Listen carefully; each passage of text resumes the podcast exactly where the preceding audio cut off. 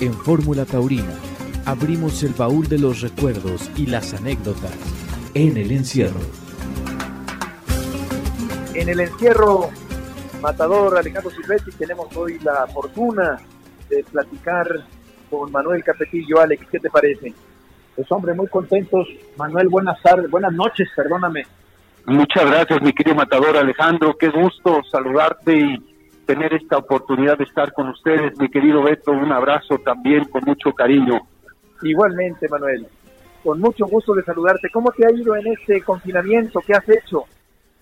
Pues bueno, pues estamos en este momento eh, difícil que nos toca vivir a todos y que eh, hemos estado en esta cuarentena, por supuesto que ya pasó de cuarentena, pero eh, recapacitando muchas cosas importantes y tratando de, sacar eh, lo importante a este momento de la historia que nos toca. Eh, es como esa parte, ¿no? Que a veces vas en los toreros en la plaza eh, cuando tienen esas dificultades y esas situaciones difíciles y sale ese toro con muchas dificultades y tienes que que buscar esa línea que han buscado las figuras del toreo, que han tenido que sacar en la casta, que han tenido que sacar de adentro e, esa superación para poder vivir y, y, y vivir bien en estos momentos.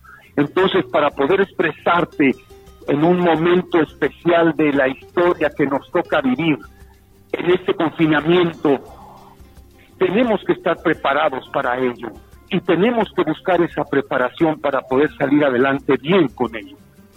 Hablas, ¿Sí?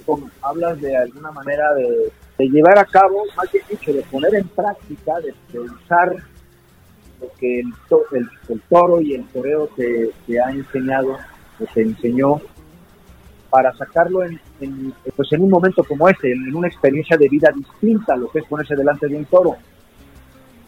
¿Tú crees que ese, ese aprendizaje, tú crees que esa parte de los toros siempre se ha podido aplicar en cosas que tienen que ver después de haber sido torero?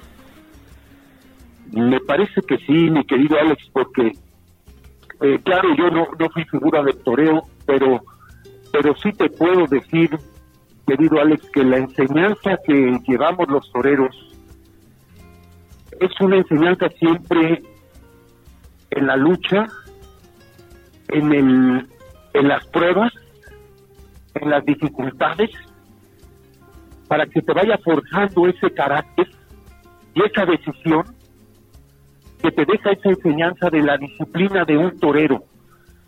A mí me, me, en la vida, yo, yo relaciono muchas cosas de la vida con el toreo. Entonces, sabemos que el toreo no es nada fácil, que, que, el toreo es una de las profesiones más difíciles que, que, que se pueden eh, vivir o llevar a cabo. Pero en estos momentos la vida que nos está presentando circunstancias tan difíciles, que son pruebas que Dios ha permitido para que nosotros saquemos de ese refinamiento, de ese, de ese estar metidos en nuestros hogares, que pensemos en nuestro interior, qué es el provecho que le puedo sacar yo a este momento que la vida me presenta. Entonces allí es cuando yo comparo y veo los toreros que han batallado en, la, en, en, en, su vida y han llegado a ser figuras del toreo. ¿Cuántas tardes no han tenido que luchar?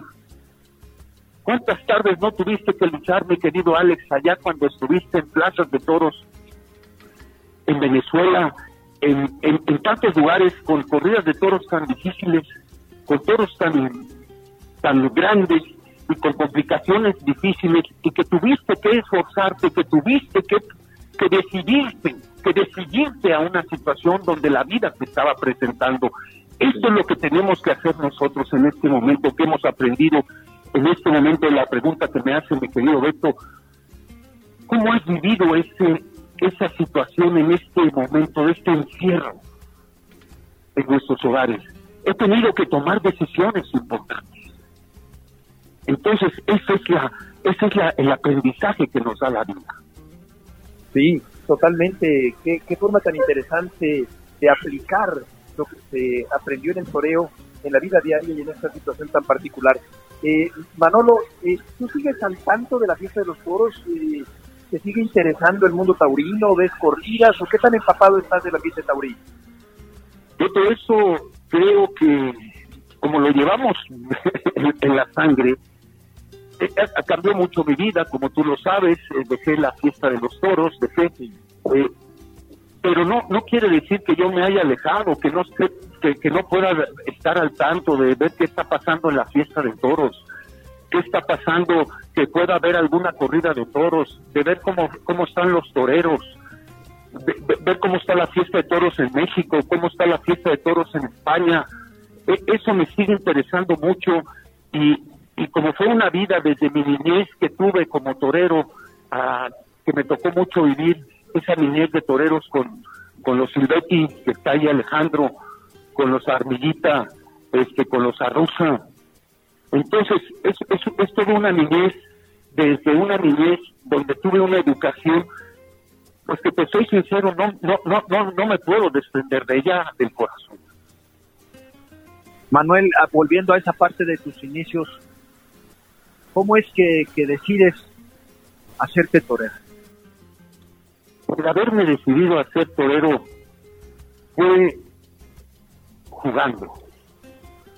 Fue jugando porque siempre que me llevaban eh, mi, padre a, las ganaderías donde nos encontramos desde niños, Alex, y, en las ganaderías iba acompañando a mi papá para su preparación. Y jugábamos a, el juego de nosotros era eh, jugar a los toros entonces hacer toreros y yo admiraba mucho a todo a, los toreros lo que hacía mi papá. Mi papá no me gustaba verlo porque me daba mucho miedo pero ver a los otros toreros sí me gustaba y admiraba a muchos toreros. Y entonces yo jugaba a ser torero y me ponía nombres de niño y, y recuerdo que me ponía nombres de hoy voy a ser tal torero, hoy voy a ser tal torero y así jugábamos y hacíamos esos sorteos de los papelitos que se hacen en el toreo, eh, cuando antes de la corrida, a las 12 del día en el sorteo, y hacemos esos papelitos para ver qué toro nos llevábamos, el bueno, el regular, el malo, el peligroso. Y así fui creciendo en esa decisión y, me fue gustando. Eh, cuando me di cuenta, ese juego se convirtió en una realidad y empecé a torear al lado de los festivales, al lado de mi padre, y, a veces en los festivales él, él, él, dejaba la muleta, él, en la, con la muleta, él me hablaba y me decía, ¿quieres torear? Ven, vete a darle las tres.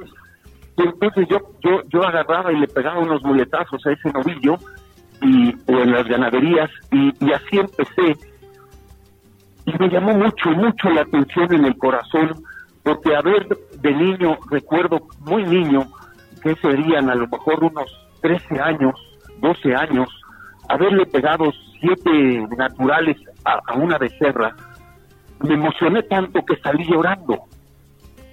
Entonces, nada me había emocionado tanto en esa niñez tan fuerte como me marcaron esos muletazos de esa becerra y ahí fue donde decidí, hacer torero. ¿Te acuerdas cuándo te presentaste de luces? Sí, eh, en, el año eh, 77 fue eh, eh, cuando debuté como novillero en la Plaza de Toros México, teniendo antes mi primer novillada que toreé de un novillo fue en Sinapecuaro, Michoacán, ese año 77, y luego después de ese año 70, de Sinapecuaro, Michoacán, eh, toreé también de un novillo, eh, una, dos novilladas en Acapulco, en Acapulco toreé dos novilladas y fueron tres. Mi cuarta novillada fue la presentación en la Plaza de Toros México en el año 87, donde la fecha exactamente no la recuerdo, fue el año 77, toreé una novillada de Santa Rosa de Lima, al lado de Alfredo Gómez el Brillantito. Y, y esa, solamente después de haber toreado tres novilladas o cuatro novilladas, ¿te presentaste en la México? fue muy pronto, en mi primer novillada de dos novillos, eh, la sensación de torear dos novillos eh, como novillero por primera vez fue en la Plaza de Toros México. Y luego de eso, ¿qué pasó? Hay, aquel recordado mano a mano entre ustedes y ah, con Guillermo de que Memo de que Memo tomara la alternativa, pero ¿qué pasa tú con tu carrera de novillero después de esa presentación en México? Esa presentación en México tuvo fue ocho días después de la presentación de Guillermo, que el impacto que dejó Guillermo, mi hermano, en la presentación, dejó un impacto muy grande, muy fuerte. Impactó ese día de, su presentación con una novillada de San Felipe Torres Mochas. Y recuerdo que yo estaba en el callejón y a los ocho días que me presento yo después de, Guillermo, tengo la oportunidad de cortarle una oreja eh, a, un novillo de Santa Rosa de Lima y ahí eh, se vienen las cosas con pues bastante bien y, empezamos a torear este pues más novilladas y, tenemos una novillada mano a mano eh, eh, Guillermo y yo donde esa novillada de novillos de Javier García eh, tengo la suerte de, que cae en mis manos un novillo de Javier García que se llama Jardinero y que lo indulto un novillo extraordinario y tuve la oportunidad de, de pero fíjate que, fíjense que eso fue como muy, pues de mucha suerte, ¿no? Fue suerte, fue, fue haberle cortado la, la oreja de mi presentación, una oreja del novillo de Santa Rosa de Lima fue mucha suerte, el, el novillo fue muy claro, muy noble, muy fijo, luego vino este jardinero, pero no estaba yo preparado realmente ni, ni como persona, ni como torero, ni, ni dominando, por supuesto, la técnica, habiendo tenido un padre como Manuel Capetillo, que fue un figurón del toreo, pues yo no supe la técnica, yo la técnica la supe muy tarde. Entonces seguí toreando esas novilladas y llegó un momento donde toreamos Guillermo y yo, de novilleros, una novillada de San Martín, de Chafí, que en paz descanse, una novilla bastante presentada, muy bien presentada. Cuando yo la vi en los corrales, dije, híjole, esta novillada está muy grande para mí. Y entonces este, ese día fue eh, la, aquella faena extraordinaria donde eh, eh, José Antonio Ramírez, el capitán, le cortó, bueno, no, indultó a pelotero y a mí me, lastimó un novillo muy, me lastimó mucho un novillo esa tarde pero pues fue ya una carrera que tuve llevando no muy consciente Alex de, mi vida no, no en una preparación que debería haber que yo me di más que me di cuenta mucho más tarde eh, que decía yo, pues cómo pasaron estas cosas, cómo pudieron, fueron golpes de suerte, ¿no? Francamente, no fue porque yo me presenté y estaba realmente preparado con, con la técnica, como te repito. Hay, hay veces en la vida que, que se dan estos golpes de suerte, pero para esos golpes de suerte tienes que estar preparado y, bien eh, y bien formado en, la técnica, porque eh, en la fiesta de toros la mayoría de los toros son muy difíciles. ¿Sí? ¿Cómo, era, ¿cómo era, tu padre, Manuel? ¿Cómo era, qué, te dijo cuando quisiste ser torero? Y, cómo lo tomó? ¿Y cómo era tu padre contigo en ese momento? Híjole, fue una, una, una experiencia hermosa porque el, el haber tenido a un hombre de padre como tú lo sabes, Alex, una figura del toreo también, es difícil porque cuando yo quise le dije voy a ser torero, me dijo, mira hijo, te voy a decir dos cosas. En el toreo, si te digo que te arrimes, ¿qué es lo que debes hacer? Me va a dar preocupación porque te puede lastimar un toro, me dijo. Y si te digo que no te arrimes, no va, vas a pegar un petardo, así me dijo, y también me vas a lastimar. Entonces, es una decisión muy difícil que tú tendrás que tomar en tu corazón y que lo que decidas yo te voy a apoyar. Precisamente por esa, él hacía esa evaluación de que decía si este torero en España es considerado así, así asado, y llega aquí y no puede con Capetillo, pues quiere decir que Capetillo es el mejor muletero del mundo y de ahí nace lo. Le da Capetillo el derechazo grande y otro más inconmensurable desde aquí hasta allá. Enorme la dimensión y el temple y la categoría y el sentimiento del toreo de Pajardo que se vuelca, que se derrama por la arena y la luta realmente. Formidable toro en el tercio y Capetillo hacia las afueras, corriéndole la mano el otro derechazo grande. Y el siguiente, con esa dimensión y esa hondura que tiene el toreo de Capetillo, de tanto sabor mexicano, de tanta intensidad, corriendo con la muleta a la arena, templando cada vez mejor. Aterciopelado, y ahí está la capetillina y el delirio en el tendido cuando el de pecho es largo como un río. Formidable.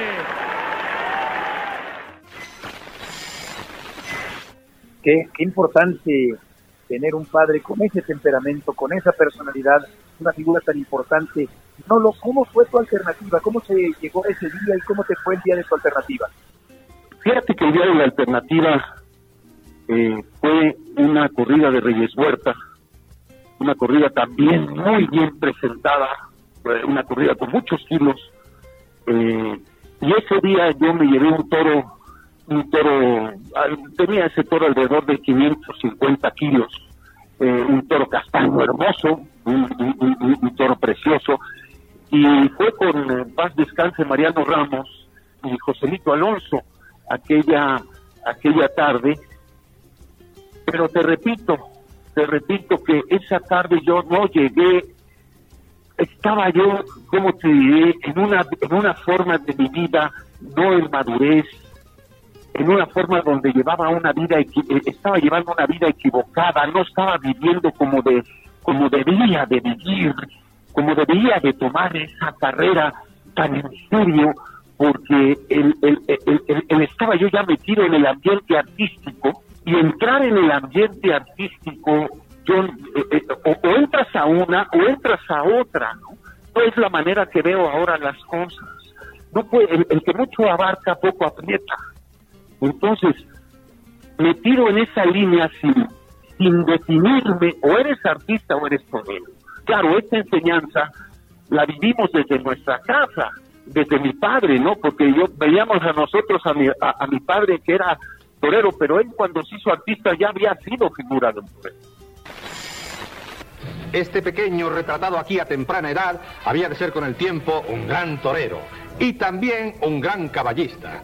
¿Quién no conoce a Manuel Capetillo como lidiador? Ah, pero pocos sabían que antes de hacerse torero practicaba ya la charrería. Torero después, cantor más tarde y hasta estrella de cine. Pero antes que todo, charro por herencia y jinete por vocación.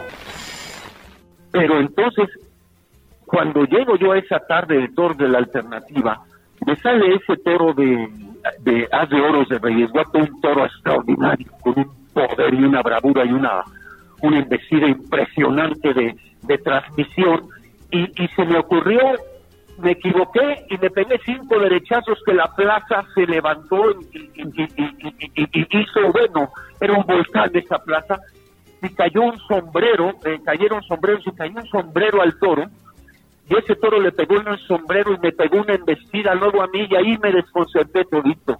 Me asusté, me asustó el triunfo, me asustó esos soles, me asustó esa plaza, eh, esa plaza eh, gritando de esa fuerza, con ese, con esa fuerza, y como yo no estaba preparado, como yo no estaba preparado ni, ni, ni interiormente como te digo, este, con la madurez para saber lo que quería y, como hombre en ese momento y, con la técnica tampoco, entonces, ¿por qué salieron esos cinco muletazos? Porque había cosas en, que pues sí, sí tenía yo las cualidades o las, o, las maneras para poder llegar a ser ese esa esa figura del toreo que, que quise siempre llegar a ser pero pero tarde, tarde, eh, bueno, no tarde, tomé, tomé la decisión después, ya más tarde, cuando ya había conocido, ya había conocido la, la, técnica sobre todo,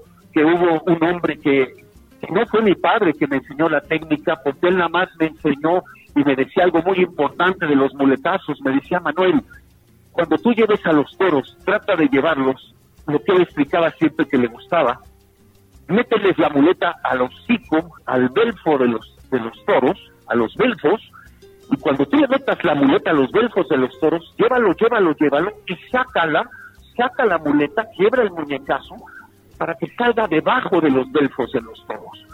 Entonces, eso fue lo único que me dijo. A mí no me dijo ni te tienes que poner a esta distancia, ni tienes que reponerte de esta manera, ni tienes que caminar hacia adelante, ni tienes que caminar así, ni tienes que poner... No me dijo ni una cosa más. El que me enseñó luego más tarde fue eh, la técnica, fue Polo Meléndez. Manolo, nos contabas de tu confirmación de alternativa, pero la alternativa propiamente, ¿en qué plaza fue? La alternativa fue el año 81 en San Luis Potosí, en la Plaza de Toros Servín Rivera de San Luis Potosí, con una corrida de Javier García, y esa tarde eh, la alternativa me la dio mi padre, Manuel Capetillo, que le pedí, yo le pedí cuando él eh, estaba retirado, eh, Guillermo, mi hermano, ya había tomado la alternativa en el año 77, o sea, cuatro años antes. Sí. La había tomado de manos de Manolo Martínez. A mí se me dio la oportunidad de tomarla en el año 81 en San Luis Potosí y me dijo mi papá, me dijo, oye, ¿quién quieres que sea tu padrino? No, pues le dije, pues tú. Pues tú, qué mejor que tú. Me dijo, no, hijo, pues yo ya no toreo. No, me dijo, pues vuelve a torear, me dijo. Y regresa a los toros me das la alternativa y ya. Fíjate que dentro de estas, este, de esta anécdota, yo la impresión que me llevé esa tarde fue tremendo porque a las 12 del día estábamos en el sorteo, ya no pudimos salir del sorteo, toreábamos ese día Manuel Capetillo padre, Manuel Capetillo hijo y Guillermo Capetillo, entonces este, los, el padre con los dos hijos.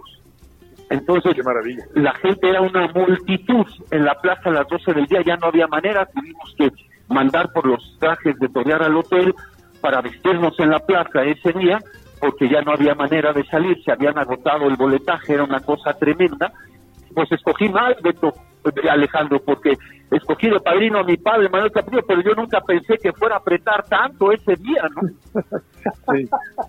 Entonces, eh, eh, se le ocurrió cortar orejas y rabo. Armó una escandalera, aquel hombre como las armaba. Yo corté una oreja ese día, de mi al toro la alternativa, y bueno, pues este, pero estuvo intenso, mi padre tremendo, y dice, vaya, vaya, escogí a mí, ¿eh? qué equivocado. qué buen recuerdo, qué buen recuerdo. Más o menos, ¿cuántas corridas toreaste como matador de toros? Pues mira, entre novilladas, corridas de toros, yo, creo que han de haber sido alrededor de unas 400 corridas de Buen número. ¿Y cuál fue la mejor faena donde te sentís más pleno, más realizado como torero? Hay dos momentos de mi vida que, recuerdo con mucha verdad. Uno, toreé una tarde en Mexicali, una corrida de, José Julián Yaduno eh, con César Pastor, toreé esa tarde. Fíjate que esa tarde fue tan fuerte, me acuerdo que dije, hoy voy a salir o salgo por la enfermería o salgo con las orejas. Y ese día me pegaron tres maromas, pero muy fuertes. Me, lastimaron mucho esa tarde, pero es una tarde que, de esas tardes que yo dije, híjole, esta vez me equivoqué, pero me pegué una rimón tremenda, no se me olvida. Y otra de las tardes que tuve que no se me olvidan, en el año 95, un toro en el toreo de cuatro caminos. En cuatro caminos, un toro muy grande, muy, muy grande, un toro que cuando lo vimos en los corrales y dijimos, no, hombre, este toro es para Bilbao, este toro es para Madrid, ¿no? Y, yo lo vi y dije, Dios mío, de mi vida, ¿qué es este toro, no? Y cuando me lo llevé, dije, qué barbaridad. Y, y, Chapik llegó y, y, en paz descanse y me dijo, no sabes el toro que te llevaste. Dale gracias a Dios que te hayas llevado ese toro. Vas a ver lo que va a hacer ese toro en la plaza. Y fue, pues, pues tuve, no lo cuajé, Beto, no lo cuajé, eh, pero tuve esa, esa, le pegué 25, 30 muletazos, pero con una, no se me olvidará ese, ese, ese, esos, este, un toro que no le dieron, no pusieron en la cartulina el peso que pesaba, porque ese toro dio más de 600 kilos y le quisieron poner menos. Lo recuerdo perfectamente, muletazos muy largos, muy templados, con mucho sentimiento sin duda. Y hablaba Pepe Alameda de, del toreo como arte católico. ¿Qué tan católico es el toreo? Yo no te podría decir realmente, no, yo no leí ese libro de Pepe Alameda que, que, relaciona con el arte católico, pero sí te puedo decir, te puedo relacionar un poco lo que es el toreo con, con la fe. ¿En qué, en qué aspecto? Por, por ejemplo, cuando queremos solucionar en el toreo eh, las cosas y cuando tienes problemas, yo le decía a mi papá, pues no me ha ido bien aquí en México, papá, y, y, pues me voy a ir a España, fíjate, porque aquí no, no, no, no se dan las cosas y no toreo. Y me decía, mira Manuel, a, España ni vayas, me decía. No te gastes el dinero que no tienes, mejor agarra un taxi y vete aquí a la Plaza de Toros México. Fíjate cómo me decía, cómo lo recuerdo esto. Y, te va a costar muy barato, me decía. Nada más que cuando salga el toro y el toro no venga, tú ve hacia él, me decía. Y si el toro no viene, vuelve a ir a él.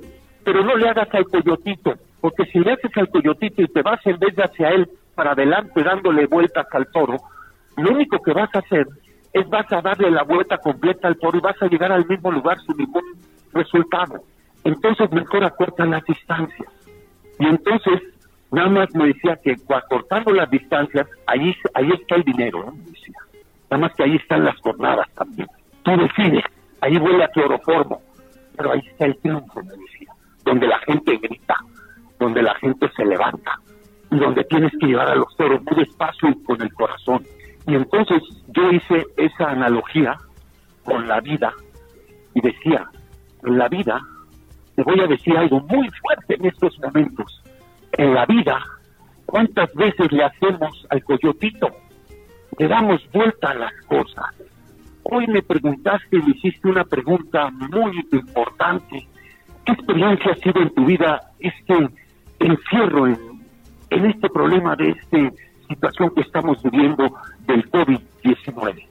Entonces, mi respuesta a esta analogía con el toro es, hay que acortar las distancias. La vida ya es distinta, la vida ya cambió, el mundo ya cambió, ya es diferente. Ya las cosas no van a ser como antes. Entonces tenemos que acortar las distancias. Ese es el camino con Dios. Ese es el camino en la fe. Ese es el camino en las verdades. Ese es el camino en los valores, en el amor, en el amor verdadero, no en la ofensa, no en tantas falsedades, no en tantas mentiras, no en tantos engaños como hoy vive el mundo. No, acorta la distancia, porque allá en la distancia, cortando las distancias, también hay jornadas que son pruebas. Y una de estas jornadas y estas pruebas es el COVID-19. Pero no hay que echarse para atrás. Hay que tomar esto como viene. Y hay que pedirle a Dios y hay que volver a Dios. Ahí está la sanación, ahí está la liberación, ahí está el triunfo grande. Eso es lo que yo relaciono con el pueblo. Si volvieras a nacer, ¿volverías a ser torero? Claro que sí, claro que sí sería algo maravilloso. Hoy tuve, en mi vida renuncié, mi querido Alex, tuve que renunciar a tomar una decisión muy importante después de aquel momento del toro de la, del toreo, donde en paz descanse su queridísimo David, que tanto lo quiero, como te quiero a ti, mi Alex, y que lo recuerdo con tanto cariño. Ese gran hombre, David Silvetti, cuando me llamó después de la faena del toreo y me dijo, Manuel, hay que pensar muy bien esto que tú has hecho, mi hijo esto hay que recapitalizarlo, tienes que pensarlo muy bien y a dónde quieres ir y a dónde quieres llegar. Si quieres algo muy importante en la fiesta de toros, vamos a echarle para adelante. Yo te ayudo, me dijo. Y en ese momento, Alex, Beto, yo venía de Medjugorje, donde María Santísima aparece desde el año 81, donde yo ya venía de Medjugorje, ya había ido ahí a Medjugorje, ya había cambiado mi vida y donde había recibido una misión muy especial y donde tenía que tomar una decisión o de seguir siendo torero o ya la de dejar. Fíjate, me abro de corazón en este momento a ustedes y a toda la familia taurina que es mi familia y les digo, venía de Medjugorje y luego llegué de Medjugorje y me fui a, a Tierra Santa y en el Santo Sepulcro, ahí al lado del Santo Sepulcro, conocí a un sacerdote, iba yo con 44 mexicanos en una peregrinación. Y allí dijo un sacerdote que yo no conocía, en oración dijo, aquí hay una persona que tiene un pie izquierdo un poco deforme. Y yo decía, caray, ¿qué dice esto este hombre? Y dijo, esa persona tiene que seguir a Jesucristo de una manera especial. Entonces yo, te soy sincero, yo volteé, yo bajé la cabeza y empecé a buscar, empecé a verle los pies a los que estaban allí, dije, pues, ¿qué es esto?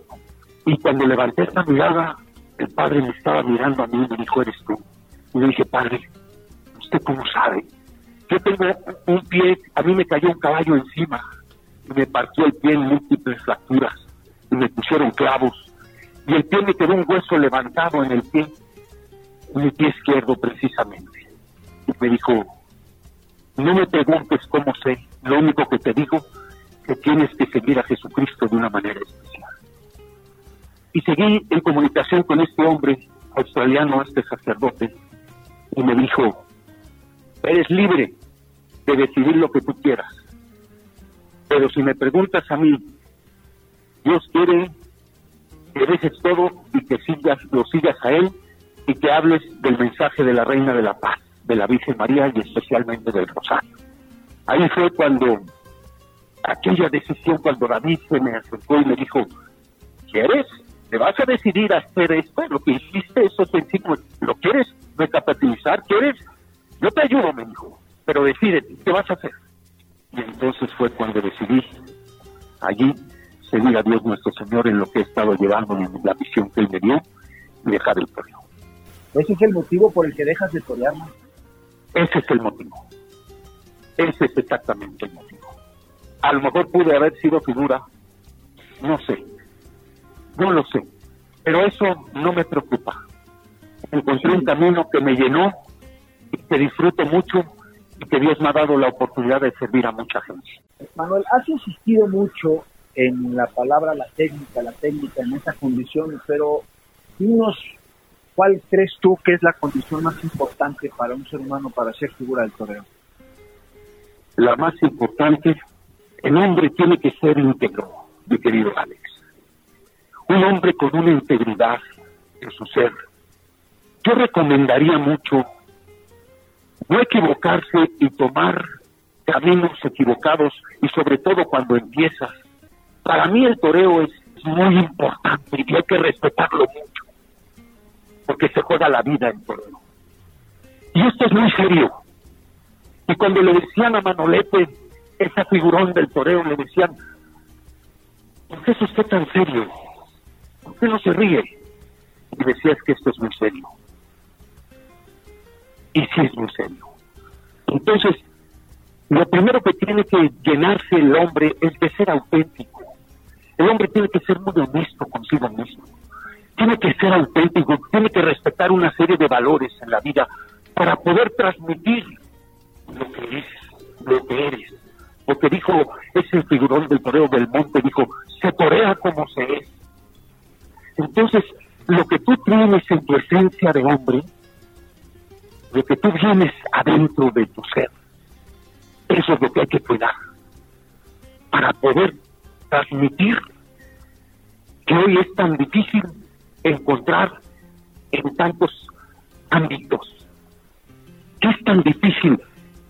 Entonces, el toreo, el hombre que viva esa autenticidad y se cuide y se llene y limpie su corazón y esté ese corazón limpio, lleno de cosas, cosas buenas, de valores, de cosas buenas, ese hombre a lo mejor no sabe la técnica, pero un día va a pegar un muletazo y va a decir, ah, hijo, este es diferente. Las figuras del toreo siempre han sido diferentes. Eh, para ser figura del toreo, eso es muy difícil. Y eso cuesta mucho y hay que ser diferente. Y para ser diferente hay que cuidar el alma. Manolo, por último de mi parte, tú eres un ejemplo de tolerancia, de valores, de espiritualidad, de integridad, ahora que lo mencionas. ¿Qué opinas sobre quienes con poca tolerancia nos critican duramente a quienes somos aficionados a los toros porque consideran que la fiesta consiste en maltratar a un animal. Hay una distorsión hoy en el mundo.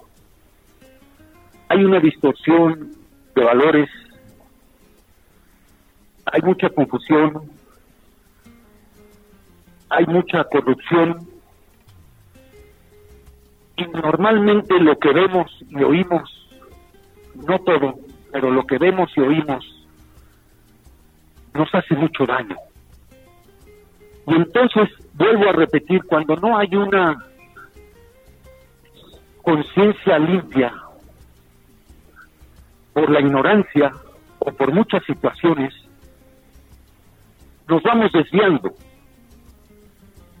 Y hoy uno de los problemas grandes que tiene el mundo que yo rebato en este momento y que veo la violencia en nuestro país y en el mundo, la gente se preocupa de decir no maten a los animales. Pero entonces a los animales no, pero a los seres humanos sí. Entonces, el aborto, donde leyes, gobiernos apoyan leyes que hacen tanto daño y que distorsionan la mente y el corazón de las personas. Lo que primero debiéramos pensar es la vida del ser humano antes de estar diciendo la vida del animal. Yo no quiero meterme en decir aquella persona que respeta o que quiere decir o que vaya en contra de la fiesta. Está bien, ve, en contra de la fiesta, pero no la, no la quieras prohibir. No la quieras prohibir porque porque la fiesta no tiene ningún daño, ni es, ni, ni es ningún daño matar a un toro, porque ese toro los toreros no, no, no, no, lo matamos, ese, ese, toro tiene una forma de vida, de, de, una oportunidad muy especial y algo muy grande. Y te puedo decir que, que es más importante es cuando yo les digo que, que entonces los animales son todos este está mal entonces cuando nuestro Señor Jesucristo le dijo a los pescadores echen las redes de este lado y echaron las redes de ese lado y sacaron una cantidad de peces ¿sabes qué? Esos peces se murieron. Entonces, ¿qué es más importante, un pez o un toro? Son animales. Entonces, yo pienso que la gente antes de estar criticando este momento de la fiesta de los toros, si conocieran la esencia verdadera de la fiesta, no la criticarían así, no la quisieran quitar. Lo que sí te digo es que en vez de quitar de querer quitar la fiesta de los toros, que verdaderamente, si eso fuera de verdad, estuviera de corazón limpio, ¿sabes qué? Perdón que lo hable así, pero es la verdad. No podemos permanecer callados ante el aborto y ante el crimen de tantos inocentes. Entonces, ¿eso está bien? Entonces, ¿vale más un toro que un ser humano? Esa es la pregunta.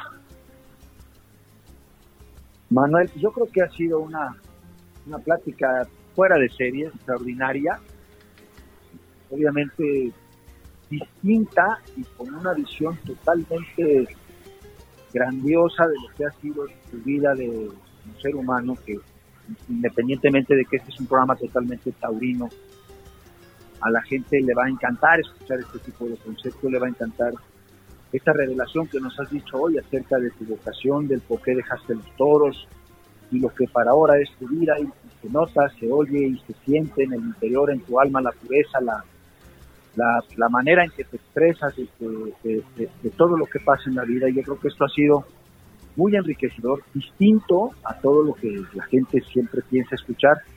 Y además yo le sumaría siempre la palabra de sinceridad. Creo que ha sido muy sincero y muy muy íntegro y muy entero en todo lo que has dicho. Y esto, sinceramente, que no solamente para la gente de los toros, sino para quien escucha Radio Fórmula, va a ser una revelación y un, testimonio muy importante de un ser humano extraordinario fuera de serie como eres humano.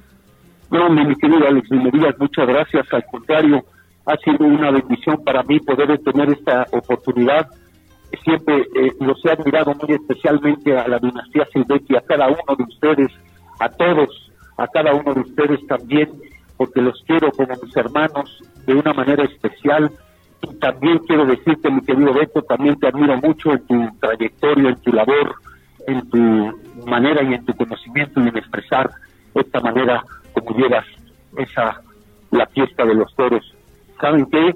Que Dios los bendiga, que Dios bendiga sus vidas, a todos mis, compañeros los toreros que quiero y que respeto tanto, a los ganaderos, a la fiesta de los toros que quiero tanto, que la llevo en el corazón.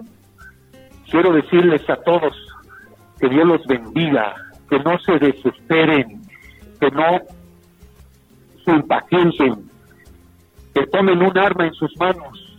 Tenemos una gran mujer en México, una mujer que nos va a sacar adelante, y ella es la Virgen de Guadalupe. ¿Y saben qué? Agarremos el arma del Santo Rosario y déjenlo con sus familias. Ese confinamiento va a ser diferente con ustedes y con sus familias. Muchas gracias, Manolo. Un abrazo muy cariñoso. Un abrazo, gracias, gracias, gracias.